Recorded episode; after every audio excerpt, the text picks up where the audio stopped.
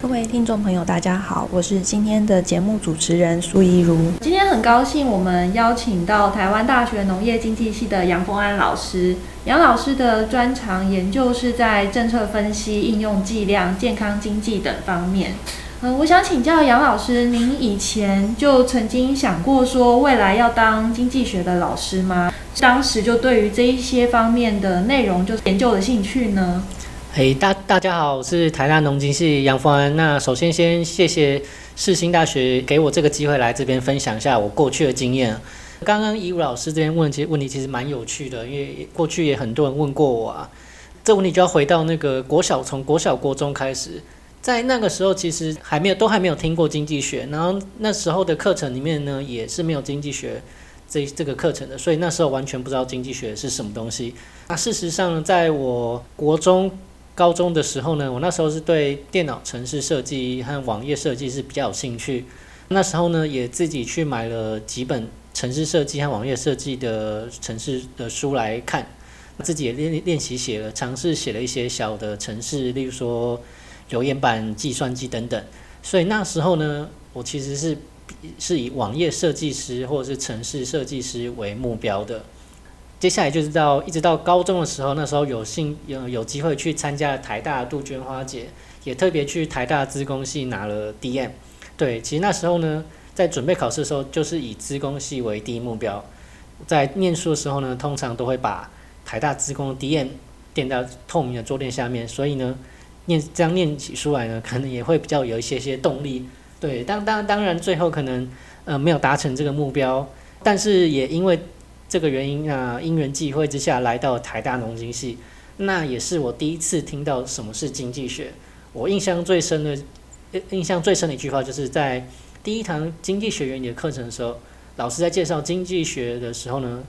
说的第一句话就是“资源有限，欲望无穷”。那相信很多同学或那个其他听众都已经听过这句话了。这一句话就在经济学里面是非常非常重要的一个一句。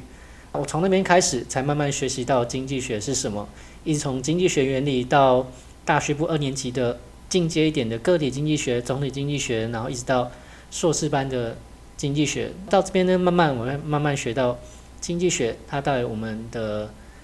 它怎么可以应用在我们的生活上，这这这些都是在这边这里面慢慢去学习到的。对，那其实一开始在硕士班毕业的时候也。没有想要念经济学，嗯，也没有想要继续去进修经济学。在后来呢，是因为在因缘际会下面呢，有听到了一个国外回来的学长，留学回来的学长，他跟我分享一下国外念书的情况。我知道那时候才比较确定说，诶，我想要去走经济学家这方面。对，所以整个过程大概像是这样子。哦，所以听起来杨老师，您以前是想要当类似像工程师这方面的工作吗？对对对，其实那时候就蛮想要当电脑工程师，尤其是当你从没有到有，诶，因为主要是那个年代，大概在二十年前，可能大家现在同学可能比较不知道，那个年代呢还蛮流行叫呃线上的聊天室啊，或是留言板或讨论区等等的。那时候可以看他们这个东西不知道怎么写的，然后自己买了几本书，然后自己从小小专题开始试试写一个简单留言板，然后慢慢扩充功能。从那边可以得到蛮大的，呃，蛮大的收获，所以从那边开始，哎，就想要，哎，我以后想要从事这方面的工作。所以杨老师，您这一些技能都是自己自学的吗？哎，对，那时候主要就是买了两三本书，然后上网去先下载，主要是一开始要先参考别人写程式码，然后再慢慢去从里面去学习人家是怎么玩，用哪一种程式码可以完成那一种功能，然后从模仿开始。那希望最后逐步呢，可以自己从没有到有，可以开始写出那种功能。我觉得那个是中间是蛮有趣的。那也是我从这里面这过程学习到很多的地方。那这中间就是比如说遇到很困难或者是写不出来的时候，就是一般的人可能会想要放弃。那您当时在这个中间可能遇到一些困难的时候，您会怎么样去解决呢？哎，我觉得这个这个那个问题蛮好。这个就是说，通常遇到一个困难啊，大家可能都会先试一下。那问题就是试几次，大家会就停止不再做了，因为有些可能真的呃能力没有办法完成。对，那像我的话，我都会是尽量会去完成，尤其是那时候可以利用网络上的资源去寻去针对你这个问题去搜索你的关键字。那通常其实上面可以已经有，通常都会有已经有一些人在上面问问题。那从这边呢，你可以可以去找到一些答案。那或者是如果找不到相关问题的话，那那时候是可以在各大的讨论区或留言板将你的问题和你的那个样本的城市码。把它分呃贴在网络上的讨论区里面，那可能会有一些其他比较呃有经验的那个工那个工程师，他们会回复你。从那边你可以慢慢诶去了解到诶他们怎么解决这个问题。那从这个过程中就可以学习到非常非常多。那其实我自己是认为从这一种从不会到会的过程是非常非常重要的，因为要学习一个东西呢。与其是别人教你，还不如自己从不会到变到会的过程，这是学习最快最快的。我是这样认为。杨老师，您之前在电脑工程师的这个学习的经验，对于您现在在当经济学教授，是不是有一些呃相辅相成的地方？对对，其实因为我的研究领域主要是在应用计量经济学。呃，刚开始就读博士班和硕士班的时候呢，就会开始碰接触到统计软体。统计软体会需要撰写一些程式，那我觉得有过这种程式设计的背景呢，会相较于其他同学们有一些些呃优势。例如说，我在写统计软体的城市码的时候呢，会比大家学的稍微快一点点。也可以，那针对更复杂一点的资料或模型呢，也可以运用过去的经验，将城市码改写，呃，比较容易改改呃写出我想要的城市码。对，所以我觉得这个是蛮好的背景。所以其实像这些跨领也算是跨领域的一种学习，其实对于我们现在专长领域，好像也是一种加分的效果。对对对，我觉得现在其实跨领域一直都是蛮重要的东西，尤其是像，呃，如果要和城市嘛的，就说到城市的话，那我可以举一个例子，像我最近就和呃师大资工系的老师有合作，那怎么去？嗯，运用那个叫做视觉化的一个技术，将我们想要分析的问题简单的呈现出来。尤其是当我们资料，尤其像当我们现在都在说大数据、大数据，当你的资料非常非常大，那里面的资讯非常非常多，那资那么在这个那么高维度的资料里面，我们要怎么去呃将我们要我们想分析的问题，用一个很简单的视呃方式呈现出来？那这个我觉得就是。未来的一个趋势，那目前我就有和自工系老师有合作，那我觉得这是未来一个很好的发展方向。如果是对于像这个这一块领域也有兴趣的同学，他在学习上你有没有一些方向或建议想要给他的？呃，我觉得如果应该这边可以分为几个部分。我觉得第一个呢，如果同学们以后是想要从事经济学，以经济学为主的话，那我还是先建议同学是。先把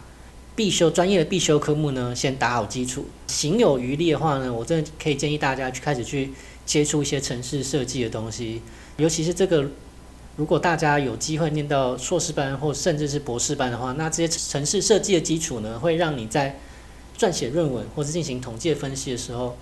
会容易相对容易很多很多。尤其是在学大学部或硕士班这个阶段，这个养成是非常非常重要的。因因为在博士班的阶段呢，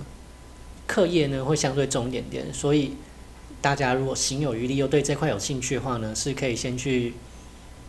休去修习一些相关的城市设计的课程。那当然，如果你想要走的是跨领域这一块的话呢，那可能就要，例如说你可以去修习资工系的一些专业的必修科目，例如说是刚讲的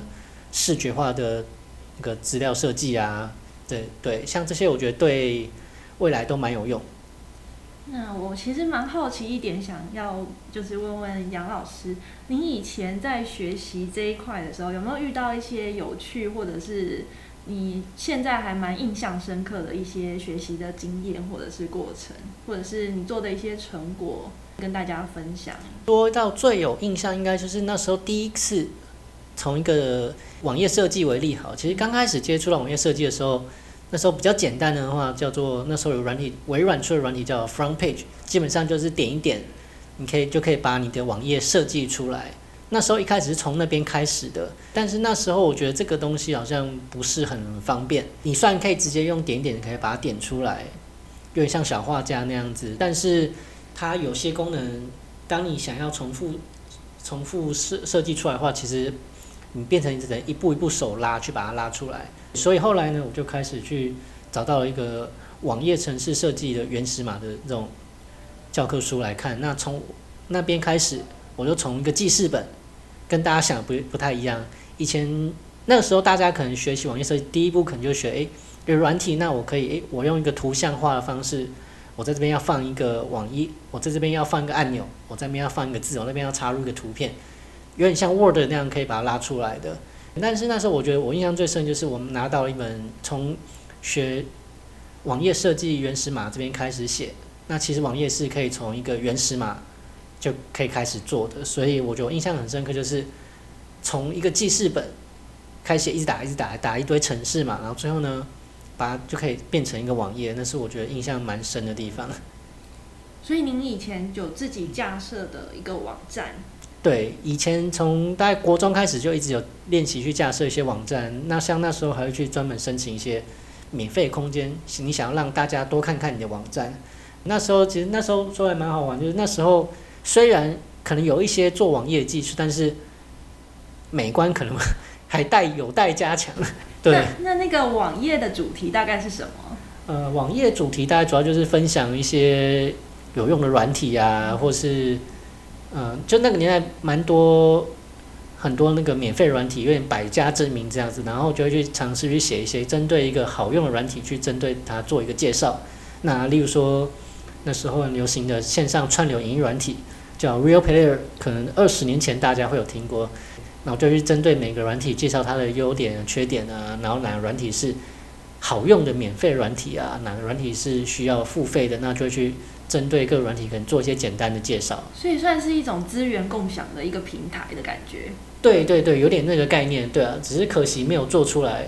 有做出来的话。那时候如果开始收了很多广告的话，现在可能就不是经济学家了。现在也可能会变成直播主。对，可能可能就完全不同不同一条路。那那时候您架设的那个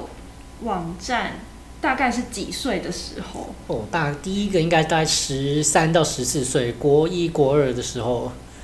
很厉害耶，在国一国二的时候，你是自学，然后就可以做到这样的一个成果。呃，那时候算自学，不过就是比较简单一点的网页。对，第一个通常是最简单，就是像 Word 这样把网页设计好以后呢，把它上传到网络上，然后输入你网站的网址，那就可以了。当然，刚开始非常非常初步。但我还是觉得，其实就是只有十几岁的年纪能到做到这个程度，其实我觉得已经是蛮厉害的。好，那杨老师，我们最后呢，你有没有想要跟我们听众朋友们分享一些经验，或者是给听众朋友们对于这一方面的一些建议呢？好，那我最后我觉得有一个，我觉得有一个小小经验想跟大家分享一下，就是说，大家如果对城市设计呢这个方面非常有兴趣的话，那如果你最后想走经济学的话，那我觉得学习城市设计呢是是蛮好的一个开始的地方。那我会建议大家呢，在